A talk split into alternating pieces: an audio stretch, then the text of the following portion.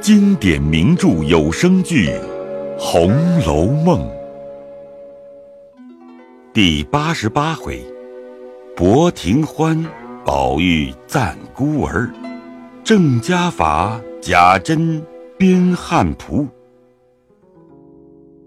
却说惜春正在那里揣摩棋谱，忽听院内有人叫彩屏，不是别人，却是鸳鸯的声。彩萍出去同着鸳鸯进来，那鸳鸯却带着一个小丫头，提了一个小黄绢包。惜春笑问道：“什么事儿？”鸳鸯道：“老太太因明年八十一岁，是个暗九，许下一场九昼夜的功德，发心要写三千六百五十零一部《金刚经》，这已发出外面人写了。但是俗说《金刚经》就像那道家的符壳。”心经才算是福胆，故此《金刚经》内必要插着心经，更有功德。老太太因心经是更要紧的，观自在又是女菩萨，所以要几个亲丁奶奶姑娘们写上三百六十五部，如此又虔诚又洁净。咱们家中除了二奶奶，头一宗她当家没有空，二宗她也写不上来。其余会写字的，不论写的多少，连东府甄大奶奶姨娘们都分了去。本家里头自不用说。惜春听了，点头道：“别的我做不来，若要写经，我最信心的。你搁下喝茶吧。”鸳鸯才将那小包搁在桌上，同惜春坐下。彩萍倒了一盅茶来，惜春笑问道：“你写不写？”鸳鸯道：“姑娘又说笑话了。”那几年还好，这三四年来，姑娘见我还拿了拿饼吗？这却是有功德的。我也有一件事，向来服侍老太太安歇后，自己念上米佛，已经念了三年多了。我把这个米收好，等老太太做功德的时候，我将它衬在里头供佛施食，也是我一点诚心。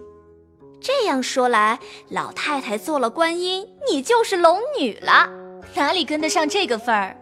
却是除了老太太，别的也服侍不来，不晓得前世什么缘分。说着要走，叫小丫头把小绢包打开，拿出来道：“这素纸一扎是写心经的。”又拿起一子藏香道：“这是叫写经时点着写的。”惜春都应了，鸳鸯遂辞了出来，同小丫头来至贾母房中，回了一遍。看见贾母与李纨打双路，鸳鸯旁边瞧着，李纨的头子好，掷下去把老太太的捶打下了好几个去。鸳鸯抿着嘴笑，忽见宝玉进来，手中提了两个细面丝的小笼子，笼内有几个蝈蝈，说道：“我听说老太太夜里睡不着，我给老太太留下解解闷。”贾母笑道：“你别瞅着你老子不在家。”你只管淘气，我没有淘气，你没淘气，不在学房里念书，为什么又弄这个东西呢？不是我自己弄的，今儿因师傅叫环儿和兰儿对对子，环儿对不来，我悄悄的告诉了他，他说了师傅喜欢，夸了他两句，他感激我的情，买了来孝敬我的，我才拿了来孝敬老太太的。他没有天天念书吗？为什么对不上来？对不上来，就叫你如大爷爷打他的嘴巴子，看他臊不臊？你也够受了。不记得你老子在家时，一觉作诗作词，吓得倒像个小鬼儿似的。这会子又说嘴了，那环儿小子更没出息，求人替做了，就变着方法打点人。这么点子孩子就闹鬼闹神的，也不害臊。干大了，还不知是个什么东西呢。说的满屋子人都笑了。贾母又问道：“蓝小子呢？坐上来了没有？这该环儿替他了。他又比他小了，是不是？他倒没有，却是自己对的。我不信，不然就也是你闹了鬼了。如今你还了得？羊群里跑出骆驼来了。”就指你大，你又会做文章了，实在是他做的。师傅还夸他明儿一定有大出息呢。老太太不信，就打发人叫了他来亲自试试，老太太就知道了。果然这么着，我才喜欢。我不过怕你撒谎。既是他做的，这孩子明儿大概还有点出息。因看着李纨，又想起贾珠来。唉，这也不枉你大哥哥死了，你大嫂子拉扯他一场，日后也替你大哥哥顶门撞户。说到这里，不禁流下泪来。李纨听了这话，却也动心，只是贾母已经伤心，自己连忙忍住泪笑，劝道：“这是老祖宗的余德，我们托着老祖宗的福罢了。只要他应得了老祖宗的话，就是我们的造化了。老祖宗看着也喜欢，怎么倒伤起心来呢？”殷又回头向宝玉道：“宝叔叔，明儿别这么夸他，他多大孩子，知道什么？你不过是爱惜他的意思，他哪里懂得？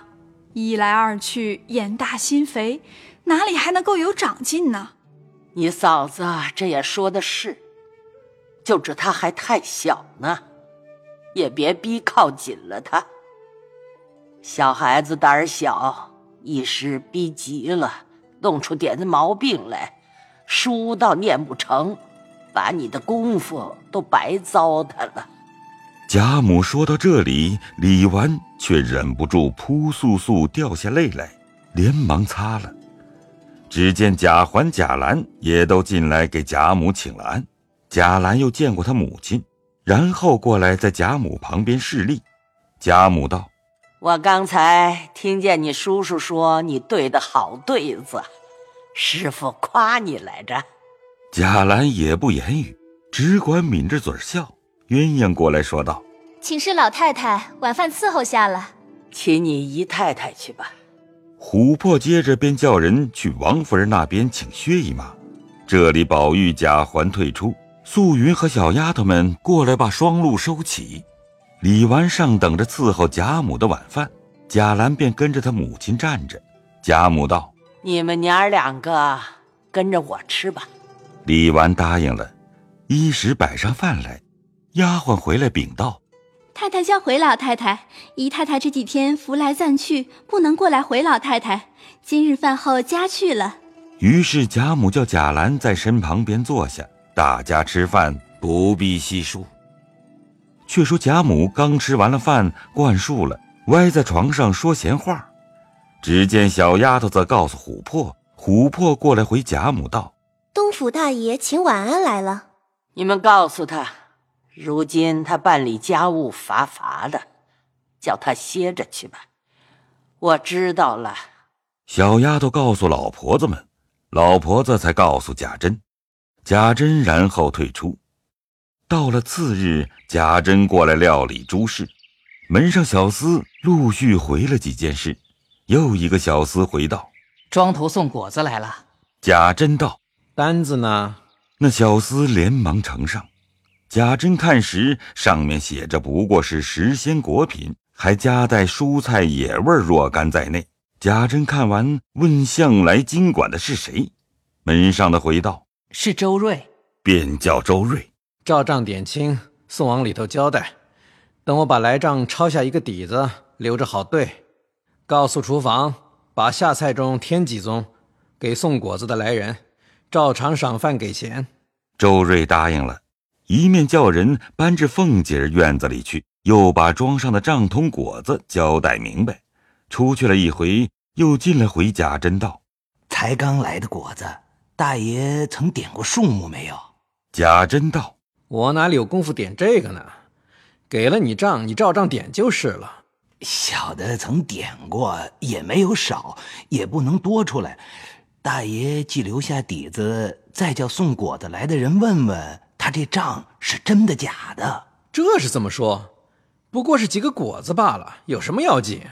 我又没有疑你。说着，只见鲍二走来，磕了一个头，说道。求大爷原就放小的在外头伺候吧。哎，你们这又是怎么着？奴才在这里又说不上话来。谁叫你说话？何苦来在这里做眼睛珠？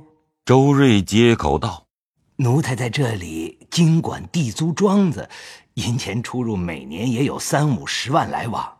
老爷太太奶奶们从没有说过话的。何况这些零星东西，若照鲍二说起来，爷们家里的田地房产都被奴才们弄完了。”贾珍想到：“嗯必是鲍二在这里拌嘴，不如叫他出去。”因向鲍二说道：“快滚吧！”又告诉周瑞说：“你也不用说了，你干你的事吧。”二人各自散了。贾珍正在厢房里歇着，听见门上闹得翻江搅海，叫人去查问，回来说道：“哎，鲍二和周瑞的干儿子打架。”贾珍道：“周瑞的干儿子是谁啊？”门上的回道：“他叫何三，本来是个没味儿的。”天天在家里喝酒闹事，常来门上坐着，听见鲍二与周瑞拌嘴，他就插在里头。这却可恶！把鲍二和那个什么何姐儿给我一块捆起来。周瑞呢？打架时他先走了，给我拿来来。这还了得了！众人答应了。正嚷着，贾琏也回来了。贾珍便告诉了一遍。贾琏道：“这还了得！”又添了人去拿周瑞。周瑞知道躲不过，也找到了贾珍，便叫都捆上。贾琏便向周瑞道：“你们前头的话也不要紧，大爷说开了，很是了。为什么外头又打架？你们打架已经使不得，又弄个野杂种什么何三来闹，你不压服压服他们，倒竟走了，就把周瑞踢了几脚。”贾珍道：“哼，单打周瑞不中用。”贺命人把鲍二和何三各人打了五十鞭子，撵了出去，方和贾琏两个商量正事。